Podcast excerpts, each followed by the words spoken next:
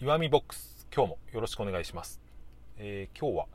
ラジオトークのアナリティクスの分析画面を見ていて、えーこのラジオを聴いている人が僕のトークに何を求めているとか逆に何を求めていないみたいなことですね、えー考えてみたっていう話をしてみたいと思います。今日は6月の17日水曜日ですね。いかがお過ごしでしょうか。このラジオトークのアプリにアナリティクス機能がついてから確かあれついたのもう23ヶ月前だったような気もするんですけどちょっと忘れちゃいましたけどまだまだそれほど経ってはいない機能でこれがついた、えー機能が搭載された当初はですねいろんなトーカーの方がそれについて触れられてたんですけど、うん、すっかり、えーそれについて喋ってる人はいなくなったなっていう印象ですがでもこれは割と便利な機能というかですね自分で喋っている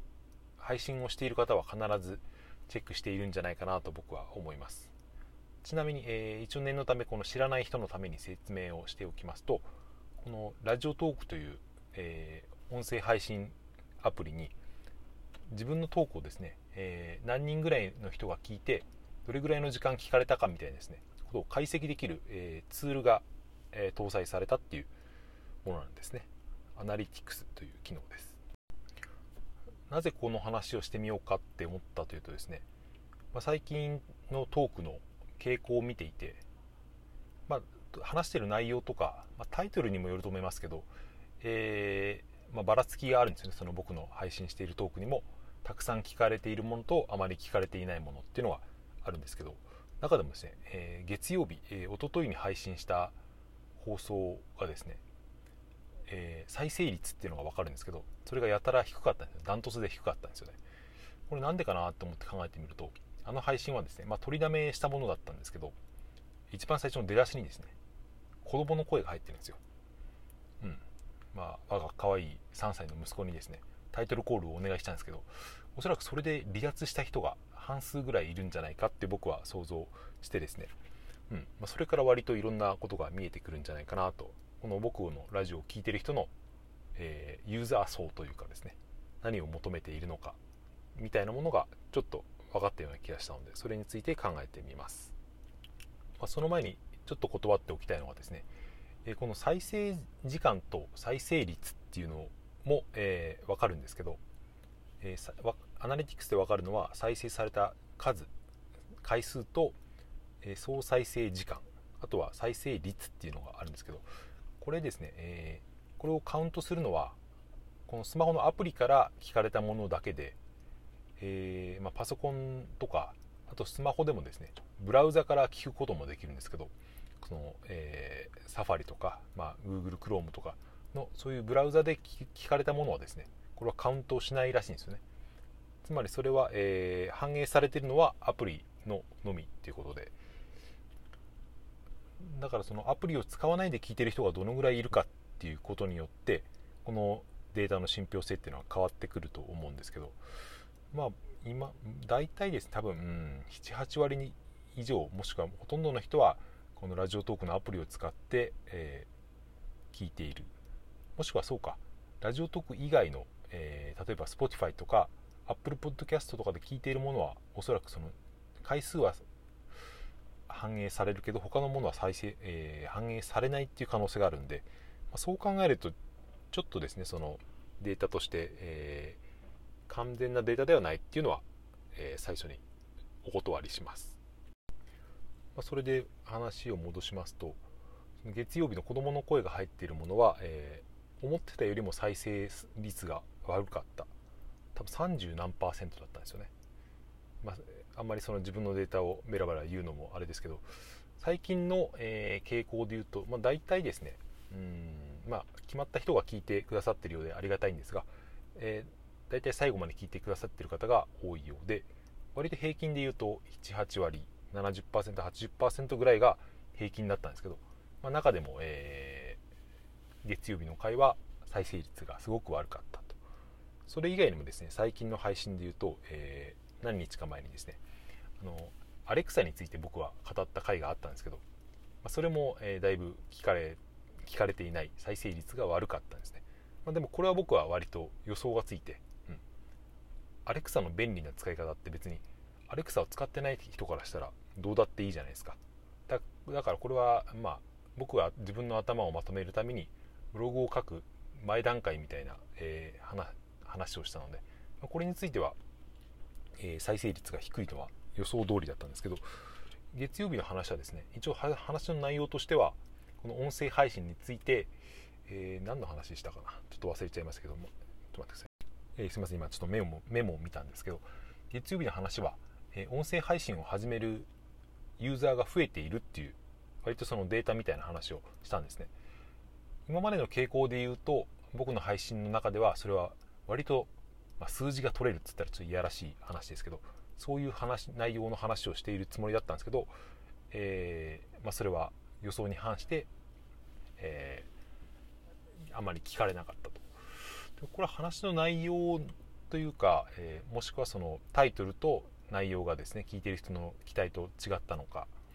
もしくはそのさっき言ったように子供の声が入っていたからなんかちょっと、えー、聞く気がしなくて離脱してしまった人がいるのかみたいですね、まあ、いろんな理由が考えられるんですけど、まあ、僕がこの自分のラジオトークの配信でしている、まあ、話のテーマみたいのは、ま何種類かあるんですけど一番多いのはこういうふうにですね音声配信のことについて話している。まあ、えー、それにもいろんな種類はありますけどこうやってデータ的なことを話すこともあれば、え